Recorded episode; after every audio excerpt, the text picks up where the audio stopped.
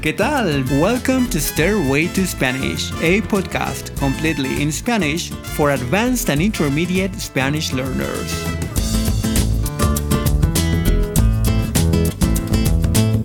Las cosas que parecen comunes pueden abrir la puerta a un mundo fantástico. El día de hoy te voy a hablar de palabras cotidianas que en realidad provienen del náhuatl y del maya. Y una de estas palabras se refiere a lugares impresionantes y famosos de México que puedes visitar. Y te diré dónde encontrarlos. Empecemos. Como te había dicho, te voy a hablar de algunas palabras que pueden ser muy útiles en México porque son muy comunes y vas a escucharlas en todas partes. Además, son muy curiosas ya que vienen del náhuatl y del maya. Hay una palabra que de hecho la usamos para nombrar un lugar que también es uno de los principales atractivos turísticos de México para nacionales y extranjeros. Pero descúbrela durante este episodio. Entonces, empecemos con las palabras del náhuatl. Las primeras tienen que ver con la comida, para los amantes de la comida o más bien de la bebida, porque esta es una bebida que es emblemática. Que si no la has probado, pues te la estás perdiendo. Esta bebida es el mezcal, que viene de la palabra mezcali, que significa agave cocido, porque esta bebida se hace con una planta que se llama agave. Por cierto que si compras una botella de mezcal, muy probablemente va a tener un gusano adentro. Un gusano es a worm, so it has a worm inside. Y este también se come, es parte de la tradición del mezcal. Luego vamos a otra palabra de la comida tradicional también. Te estoy hablando del guacamole. Esta salsa tan rica hecha de aguacate que puedes encontrar en los restaurantes mexicanos para acompañar tus comidas. Bueno, esta palabra viene de, dos palabras náhuatl, aguacatl y mole. La primera significa aguacate, que por cierto, en otro capítulo del podcast te mencioné que aguacatl significa testículo. Qué loco, ¿no? Y la otra palabra es mole, que quiere decir salsa. ¿Por qué crees que hay tantos platillos en México con el nombre de mole? Como el mole poblano, el mole de olla, el mole negro, eh, el mole verde. Bueno, todo viene de mole. Así que la próxima vez que vayas a un restaurante mexicano, a tu restaurante mexicano favorito, vas a poder decir, Buenas tardes, Voy a querer una orden de tacos al pastor, pero tráigame un buen guacamole y un mezcalito para acompañar, por favor. Vamos ahora con otras dos palabras que además son muy coloquiales. La primera es cuate. ¿Sabías que en México hay cantidad, pero cantidad de palabras para decir amigo? Como valedor, brody, cuatacho, compadre, compa, hermano, carnal y cuate. Pues cuate, que significa amigo, viene de la palabra coatl, que quiere decir mellizo, o sea, twin, y también quiere decir serpiente. Pero no creo que serpiente tenga algo que ver con la palabra cuate, porque no tiene sentido, pero probablemente mellizo, porque vamos, Nuestros cuates son como nuestros hermanos. Otra palabra súper común en México que vas a escucharla por todas partes es güey. ¿Qué onda, güey? ¿Qué andas haciendo? No manches, güey. Sale, güey, ya dijiste. Si aún te cuesta entender estas expresiones es porque son muy coloquiales, pero te las voy a traducir en este mismo orden. What's up, dude? What are you doing? No way, dude. Ok, dude, we have a deal. Bueno, la palabra wey viene de wey y suena exactamente igual y significa gran o grande. Muchas veces usaban esta palabra para referirse a alguien respetado. Bueno, hay otra teoría.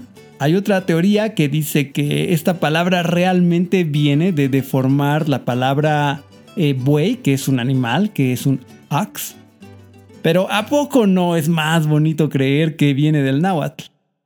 pasemos a la segunda sección. Vamos a hablar ahora de palabras del maya. Estas palabras que voy a decirte son realmente muy conocidas en México, pero quizás no son tan conocidas en el extranjero, tal vez no las has escuchado, pero forman parte del idioma común que vas a escuchar todos, todos los días en México. La primera palabra de nuestra lista es chamaco. Esta es una forma muy extendida de llamar a los niños, especialmente cuando los padres se enojan con ellos. Chamaco o chamaquito, porque no sé si sabes, pero en México decimos ito, ita con muchas cosas. Ito o ita es una terminación que usamos para decir que algo es pequeño. ¿Me da un cafecito? ¿De qué tamaño? Eh, deme el extra super grande, por favor. Así es, hito es para decir que algo es pequeño, pero a veces solo es una forma de hablar. Pero regresando a nuestra palabra, chamaco viene de las palabras chan, pequeño, y mac, persona. Pues obviamente porque un niño es una persona pequeña, ¿no? Una palabra más es cachito, que quiere decir pedazo, piece, like a piece of something. Y el maya para esta palabra era cach, que en realidad es una onomatopeya del sonido cuando algo se rompe. Catch. Y pues también le ponemos hito, cachito. Por ejemplo, está muy bueno este pastel. ¿Me das otro cachito? Otra palabra curiosa es cacao. Que el cacao es la planta de donde hacemos el chocolate y viene de la palabra cacao, que es precisamente el nombre de esta planta pero en maya. Y la última palabra de la que quiero hablarte es cenote. Cenote proviene de zonot, lo cual quiere decir caverna con agua, o sea, cave with water. También significa pozo, well, o abismo, abyss. Y los cenotes pues son básicamente eso, son cavernas llenas de agua. Generalmente no tienen techo porque se ha derrumbado.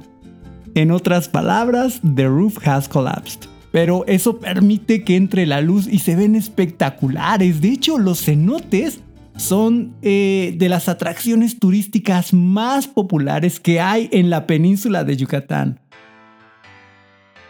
Si visitas Quintana Roo, donde está Cancún, vas a tener la oportunidad de visitar estos cenotes y no puedes perdértelos. Los cenotes son como pequeños estanques de agua que están en la selva, pero no te dejes engañar porque en realidad son la entrada de cavernas inmensas que corren por kilómetros bajo la tierra. Hay lagos y ríos de kilómetros bajo la tierra de Yucatán y Quintana Roo.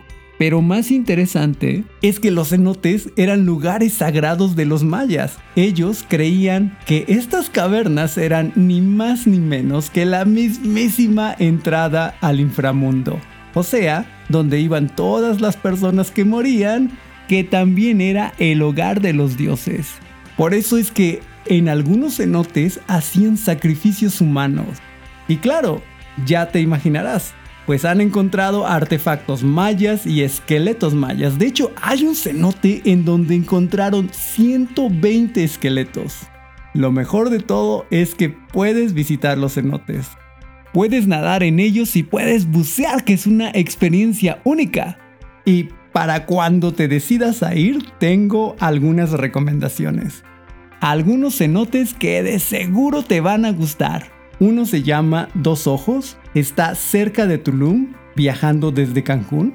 Es uno de los cenotes más bonitos y más famosos. El otro es el Gran Cenote, más cerca de Tulum. Este es un cenote que tiene zonas de poca profundidad para hacer snorkel y también zonas de hasta 10 metros de profundidad si te gusta hacer buceo.